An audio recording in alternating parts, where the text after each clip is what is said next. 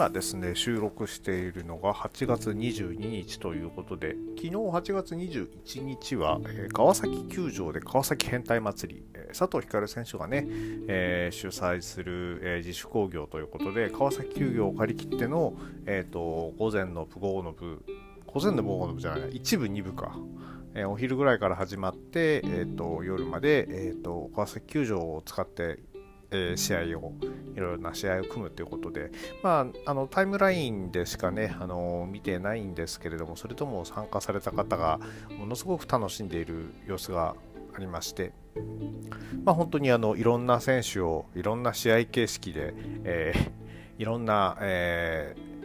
大物からね OB まで、えー、呼んでですね、えー、かなり豪勢に、えー、やられてたようでですねもう見てるこっちの方がほっこりするようなね、え感じだったんでとはいえあの試合自体がじゃ激しくなかったかっていうとですね大流血のシーンとかも流れてきてですねいやこういった一日、えー、プロレスのイベント的なものでですね、えー、一日を過ごせた方々、本当羨ましいなと。まあ私もね、あの、もうちょっとして落ち着いたらね、あの、こういう催しにですね、えー、ぶっ通しで参加できる日が来たらいいなと思って、えー、参加できる日をね、楽しみにしております。えー、あの本当ねあの大きいトーナメントとかリーグ戦とかそういうのが続く中でねあのそういったものとは抜きでこういうものを見せてもらえる、えー、見せて見せようとしてくれる、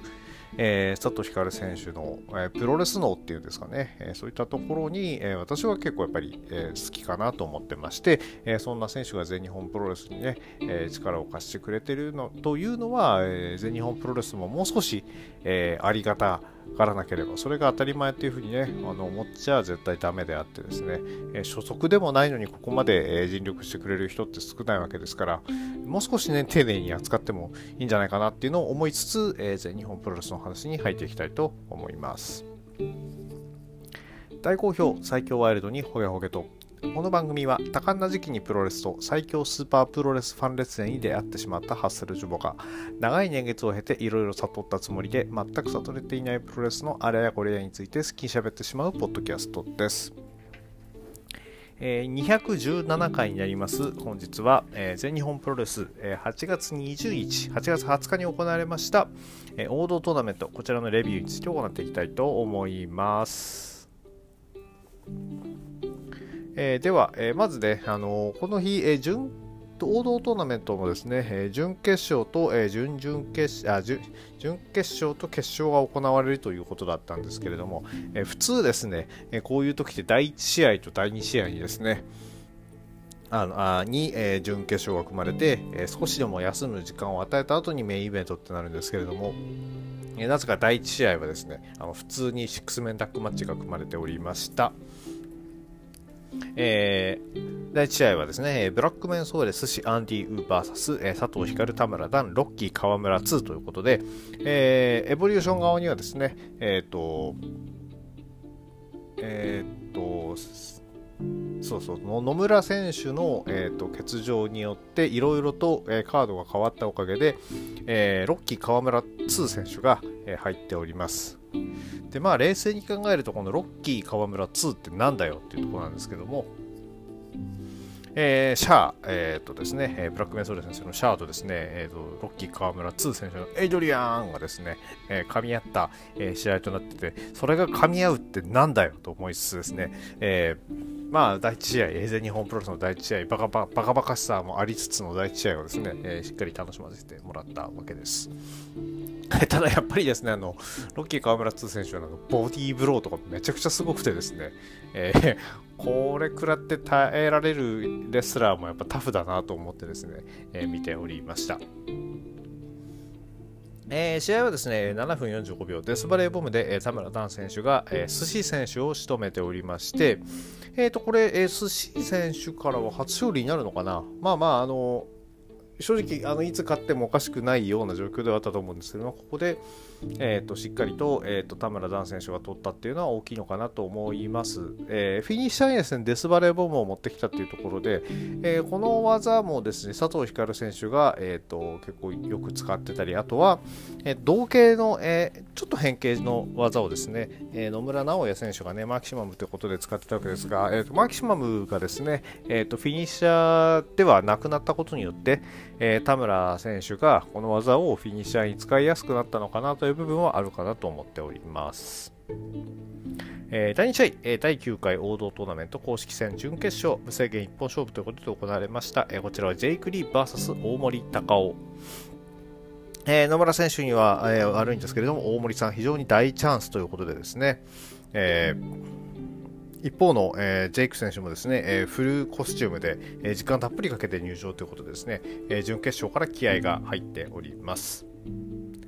えー、でいきなりね、真っ向からこうやっていくジェイク選手だったんですけれども、えーと、ここでですね、えーと、先手を取ったのは大森さんの方でした。えー、場外に出されて、えーと、ジェイク選手の、えー、PK を狙ったんですけれども、それをかわすとですね、えー、と足の裏にこれマッケンロー、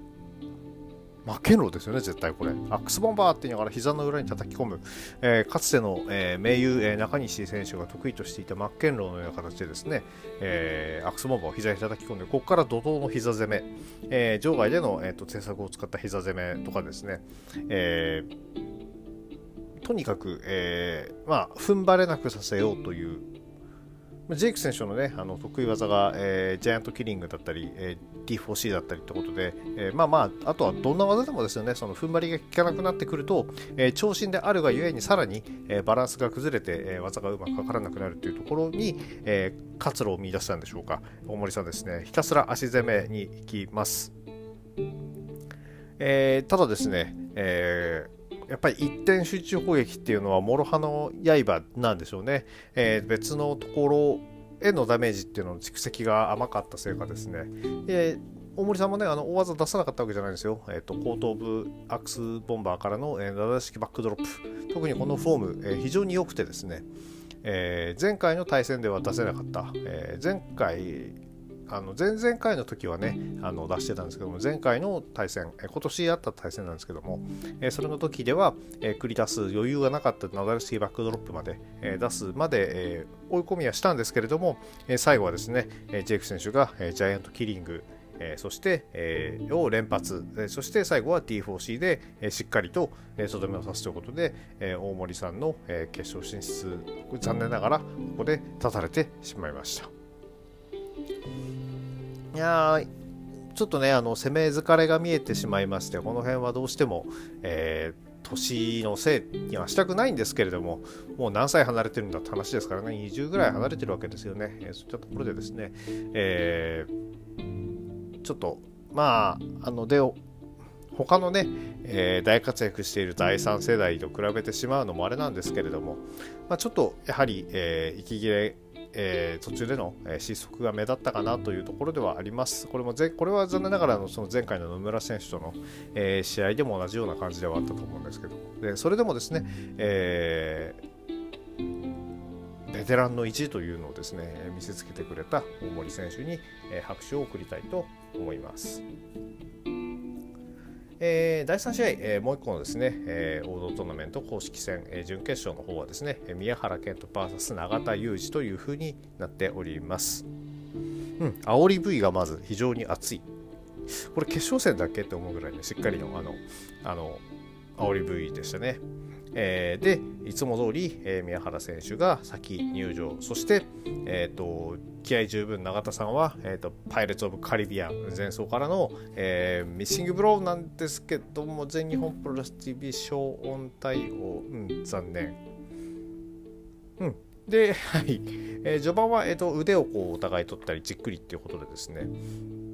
えー、やっててやっぱりここはですねその全日の、えーと、ベース、えー、新日のベースというのをお互いこう見せつけ合うような、えー、しっかりとした、えー、腕の取り合いとかを見せてくれておりました。えー、テイクドロップキックからのね、えーと、コンボ、いつもの宮原選手のね、コンボを決めた後はですね、えー、337拍子をですね、えーと、敬礼式で、えー、永田さんを挑発しております。えー、思えばですね、えー、これが実は最後の布石になってたのかなっていう部分はあります。えー、永田さんの方はですねアームブリーカーこちらでですねかなり、えー、種類が多くてですね腕固めに入るための布石を作ってたんですけどもアームブリーカーかなり、えー、宮原選手には効いていたようですね、うん、エルボー合戦の時にはやっぱちょっと威力がね、えー、ケント選手ちょっと落ち気味だったのはこの、えー、アームブリーカーの、えー、影響だったんではないでしょうか。で中田さん、この日はですねあのミドルキックも非常に走っていてですね、えー、まあ宮原健人にだったら何をしてもいいのかと思いつつですね多分いいんだろうなと全部耐え切ってくれる宮原健人という男を信頼して思いっきり叩き込んでるのかなと思うとですねそういう意味では宮原健人認められている、えー、他団体の選手からも信頼されているっていう意味で、えー、非常に、え鼻が高いのかなと思います。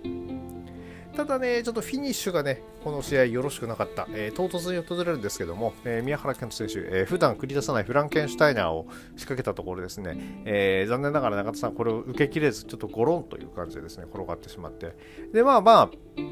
あ、そこでね、あの、あの止まってしまわないのが、えー、宮原選手のやっぱりすごいところで、えー、そこからですね直前でゼアっていうこうひ膝をこう打つかと見せかけて直前でストップして、えー、ゼア系列式から首固めに持ち込んで一気に丸め込んで勝利という形でした、え、これにはですね、え、3つ取られた永田さんも唖然とするしかなかったわけですけれども、えーあの宮原選手、そのジャパニーズレクロールクラッチだったりね、えー、丸め込みっていうのをたまに使うんですけれども、こういうタイミングで、えー、まさかのその、えー、やっぱり決勝に進むっていうことが一番重要だっていうポイントでですね、こういう形でですね、え手段を選ばず勝ちに来たっていうのはなかなか、えすごいのかなと思います。まあ、ただ、え、正直言えばもうちょっとがっちり、え、倒して倒して、えー、選手を倒して上がるっていう姿も見たかったなとは思っております。まあ、いろんな問題はあるんでしょうけど。えー、この結果をもちまして、えー、メイン決勝戦のカードは、えー、宮原健人 VS ジェイク・リー、え、大田区完全決着。完全決着だったはずなんですけども、え、もう一度、え、行われることになりました。第4試合、えー、6人タックマッチ30分一本勝負は石川修司、綾部蓮、井上亮 VS 吉田田尻サイラスということで、えー、とこの大森さんが入ってたところに井上選手が入ってきた、えー、試合になっております。えー、この試合はですね、でも、その代役で入った、えー、井上選手が大暴れしてましたね。えー、ちょっと前の日に、え20歳を迎えたということで、え若い力、えどんどん振りまいていってですね、えコーナーでですね、えー、サイラス選手にですね、20発いくぞなんて言いながらですね、えー、こう、コーナーパンチをクリアそうとしたんですけども、3発で終わったんで、えー、井上選手3歳っていうことですね。えー、で、逆に落とされた後にですね、えーと、サチリ選手のゴールのもと20発蹴られるっていうですね、えー、ひどい。田尻さんひどい。え、で、まあ、試合最後はですね、えっ、と、ショルダーを外したリバーススプラッシュということで、えー、とんでもないバースデープレゼントをもらってしまって、えー、井上選手が、えー、沈んでおります。まあでも、まあ、でかい選手のね、ガンガンぶつかってる若い力っていうのは非常にいいかなと思っております。えー、第5試合、えー、こちらはですね、えっ、と、諏訪間たる河野歳三 VS 芦野翔太郎本田隆起児玉悠介立花聖吾ということでさあさあはぐれレッスルワン軍改め、えー、ついにこの、えー、芦野翔太郎率いるチームの、えー、チーム名が、えー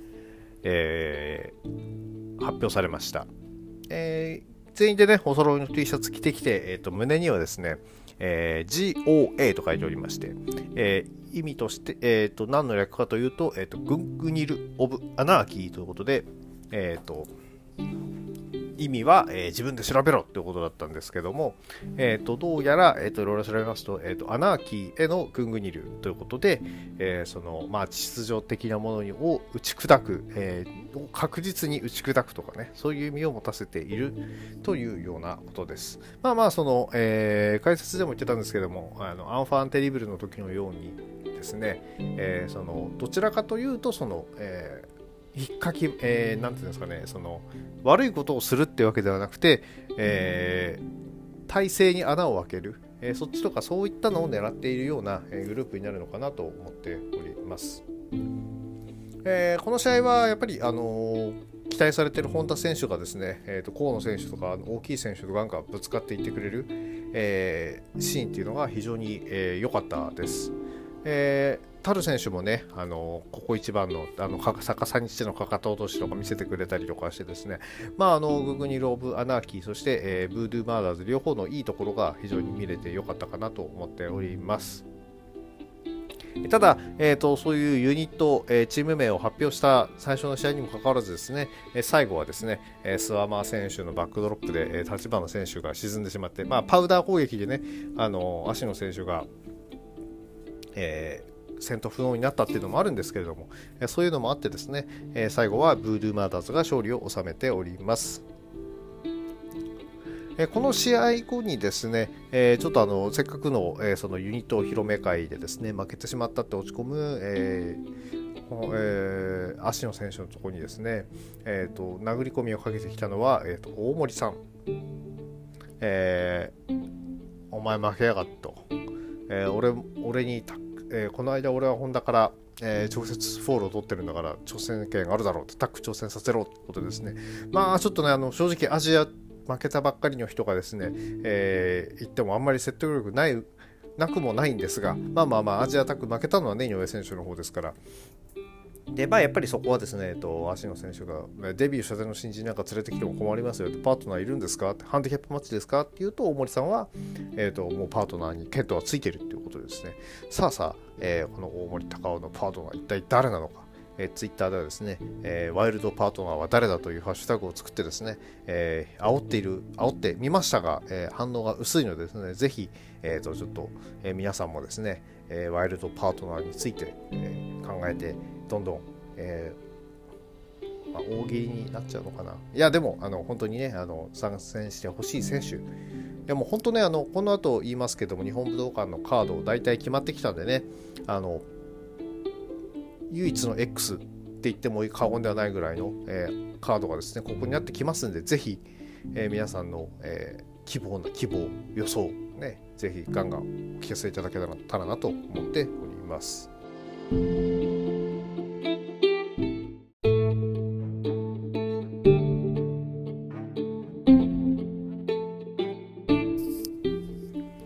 でここでですね、えーと、武道館のカードの追加発表っていうのがありまして、えー、鈴木みのるの対戦相手に大森北斗こちらが選ばれたということで、えー、なかなか、えー、見応えのある試合になってくるんではないでしょうか、えそもそもねあのデビュー前は総合格闘技のジムに通っていた、えー、そんな大森北斗、最近はね、ジェイク選手と一緒に柔術とかもこちら習いってるということで、えー、そういったテクニックがですね、えー、パンクラシスト、鈴木みのる、えー、にどこまで通用するのか、えー、そして、えー、生意気盛りの大森北斗が、えー、鈴木みのるをどこまで怒らせることができるのか、えー、制裁マッチみたいな感じにね、えー、ならないことを祈るばかりではございますが、えー、なかなかいいチョイスだったんではないかなと思っております。えー、そしてさらにですね、えー、クリストファー・ダニエルズ、えー、こちらの対戦相手が、えちょっとタックとかね、でお茶濁すのかなと思いきや、がっつりシングルマッチ、えシングルマッチの相手は青柳優馬ということで、え私としては全日本プロレス所属レスラーの中から誰かと言われたら、え青柳優馬もしくは、えっ、と、芦野翔太郎、このどちらかがですね、戦ってくれることを期待しておりましたので、えそのうちの1人、え青柳優馬がえクリストファー・ダニエルズのえ対戦相手に選ばれたということは、素晴らしくてですね、全日本プロレスナイスチョイスというふうに思っております。こちら試合楽しみです。えー、そんなわけで、えー、第6試合の方、セミファイナルですね、に行きたいと思います。セミファイナル、えー、こちら宮原健人がいない、えー、ですが、えっ、と、野村拓也、ライジング隼人、シーバ王子、えー、セミファイナルに抜擢されております。対するは、えー、全日本プロレス本体、青柳優馬、青柳敦樹、大森北斗ということでですね、えー、あの、野村拓選手、えー、ここにしれっとね、組み込まれてましたけども、えー、我が道を行くという感じで、えー、動じていないのが非常に良かったかなと思います。何しろね、その、えー、青柳兄弟に大森北斗、えそして、えさらにはですね、味方のライジング隼人までですね、だいぶイメチェンしているわけですから、えそこにですね、えしれっと混ぜ込まれながらも、えっ、とですね、え自分の道を貫く野村拓也選手っていうのは、やっぱり一本筋が通ってて素晴らしいなと思いますね。えー、試合でですね、と大森北斗選手ですね、えー、D4C って言いながらですね、水中からかしブレンバスター放ってですね、メインの、えー、ジェイク選手に、えエールを送ります。ただ解説曰くね、その身長が足りないんで、その威力がそこまで出なかったんじゃないかというようなことを言ってましたね。ね、本体は意外とね、その連携が、えー、しっかりしているというか、お前たち本当に実は仲いいんだろうっていうのがね、あの昔から思ってましたけど、やっぱり仲良かったなっていうのが分かりつつですね、えっ、ー、と、えーエースの AI ネクストリームもですね、ノムタクがいるのにもかかわらず、えしっかりとですね、連携が、えーあの決まっていたのが良かったです。えー、最後はですね、え12分26秒エンドゲームで、え青柳優馬選手が、えシーバー王子選手をエンドゲームで切って落としてまして、まあまあ、あのやっぱりエンドゲームの切れ味っていうのは、えしっかり決まれば、え抜けられないっていうのは、え抜けられないんだなっていうのを見せつけてくれました。さあ、メインイベント。第9回王道トーナメント公式戦決勝戦、時間無制限一本勝負、えー、こちらですね、宮原健人 VS ジェイク・リーという風になっております。うん、えー、っとですね、まずジェイク選手あの入ってきてですね、えーと、膝のダメージ、こちらがですねちょっと気になる、やっぱり、えー、準決勝で痛められた膝のダメージっていうのが、えーと、完全に回復していない状態での、え、試合だというのはかなり不利だったのかなと思います。え、それに対しまして、えーと、丸め込み等で勝利を収めております宮原選手、え、ほぼ無傷の状態だったわけですね。で、まあ、この試合前にね、あのうちの子供たちにね、あのどっちが勝つと思うなんて話聞いたらですね、えっ、と、上の子はですね、ジェイクが勝つと、下の子はケントが勝つということでですね、さあ、この予想どうなったのかというところです。えで、なんですけども、えーと、試合の、えー、展開としましてですね、えーと、場外戦を、えーと巡る戦いとかっていうのはですね、あのロープをよくこうロープを引き落として、えー、と相手の突進を利用して場外に落とすっていうシーンでですね、えー、宮原選手1回目はねあのうまく落としたんですけど2回目でですねこれジェイク選手が寸前で止まってですね、えー、バカがって言いながらですねあの逆に突き落とすっていうシーンはねあのなかなか、えー、珍しいシーンだったなと思いつつまあそうですよねあのあまり早くロープをこう下げすぎたらそれは落ちない、えー、お約束にはならない。あのちゃんとえー、理にかなった動きをしているところが、えー、ここは一つ良かったかなと思っております。でまた、ジェイク選手と理にかなったと言います。ジェイク選手はあの最近ボディシザースですね、でですね、あの相手の動きを止めるっていうケースが多いんですけれども、このボディシザースをするときにですね、えーと、空いている手であの後頭部とか頭部に、えー、打撃を加えていく。いや、これやられた方で、あの本当はその腹だけに意識を集中して腹の足を外す方にこう意識を集中したいのに、えー、そこでね頭にまで攻撃を食らったらかなり、えー、いやらしい攻撃ですよねあの意識をそらされてあのボディの、えー、その力の入れ具合が緩くなるということでこの動き非常にいいかなと思っております。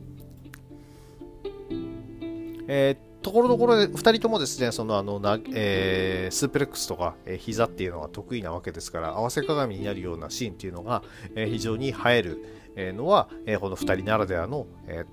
手の合い方かなというふうに思っております。で、最初ですね、えーと、打撃合戦、最初の方でね、あのえー、主導権を握ったのはジェイク選手でですね、えー、思いっきりこうケント選手をエルボーとかでですね追い込んでいたんですけども、その後そのお返しのブラックアウトでですね、えー、ジェイク選手が動かなくなってしまいます。えー、もう1回目のダウンカウントでも9ぐらいで起きなくて、ケント選手がもう慌ててこう無理やり引きずり起こして、えもう一度、えー、膝を叩き込むなんていうシーンがあったんですが、それでもですね、え、その後のさらにカウントもですね、9で、え、立ち9で立ち上がる素振りがほとんどなくてですね、レフリーもケントもですね、非常に困惑したような状態で、えどうすんだ、止めんのかなんて感じでですね、えーと、ケント選手が、えーと、神林レフリーに、えー、詰め寄ったところですね、すくっと立ち上がったジェイク選手が、えーと、後ろから宮原健人に襲いかかるというですね、えー、これはですね、えー、を相の人の死んだふりを使うのかということでですね、えー、最近、えー、組み出した、えー、青柳選手のですね、えー、得意技、たぬき寝入りをですね、えー、ジェフ選手がここでパクってきたというところなんですね、え、ちょっとびっくりしました。え、あの私はね、あの全日本プロレス TV で見てたんで、えー、解説は大森さんだったんですけど、あの、サムライ TV の方は、えー、どうやら、えー、あ、ガオラかな？あら、どっちだ、えー、ちょっとすみません、わかんないですけども、もう片方の解説がですね、青柳優馬選手がいたみたいで、えっ、ー、と、ひどい男ですね、みたいなこと言ってたんですが、あんたの技だからっていうツッコミをですね、タイムラインでそうツッコミを食らっておりました。えー、宮原選手、えー、そしてラリアット、ここでも出してきましたね。もう本当に前回も言いましたけど、特別な技ではない。ここ一番ではもう当たり前のように出す技として定着したラリアット。えー、そして、えー、フランケンシュタイナーも決めるんですが、えー、とこれはなんとカウント、えー、2。えー、一方、ジェイク選手 D4C、えーかえー、2位が入ってないんで完璧ではないんですが、これを決めるも、えー、ダメージが大きくてフォールに行けずにカウント2。えー、ただ、えー、そこでですね、えーと、ジェイク選手、えー、最近の隠し技、ムーンサルトプレスの狙いに行ったんですが、試合のムーンサルトいつもね、もうちょっと早く出してたじゃないですか、後ろの方に持ってきてね、あのとどめしようと思ったんですけど、これを、えー、宮原選手が、えーと、パワーボムをしようとしたところに、今度は逆にジェイク選手がフランケン。えーただ、えーと、これをすくっと立ち上がった、えー、ケントが、えー、ブラックアウト一戦から、え、一気にシャットダウン、え、シャットダウンこの日はあれだな。あの、持ち上げて弾いての攻防がなく、えー、もう一気にですね、えー、畳みかけて一気に抑え込んで、そのままシャットダウンしておりました22分4秒、えー、シャットダウンスープレックスホールドで、えー、宮原健人が勝利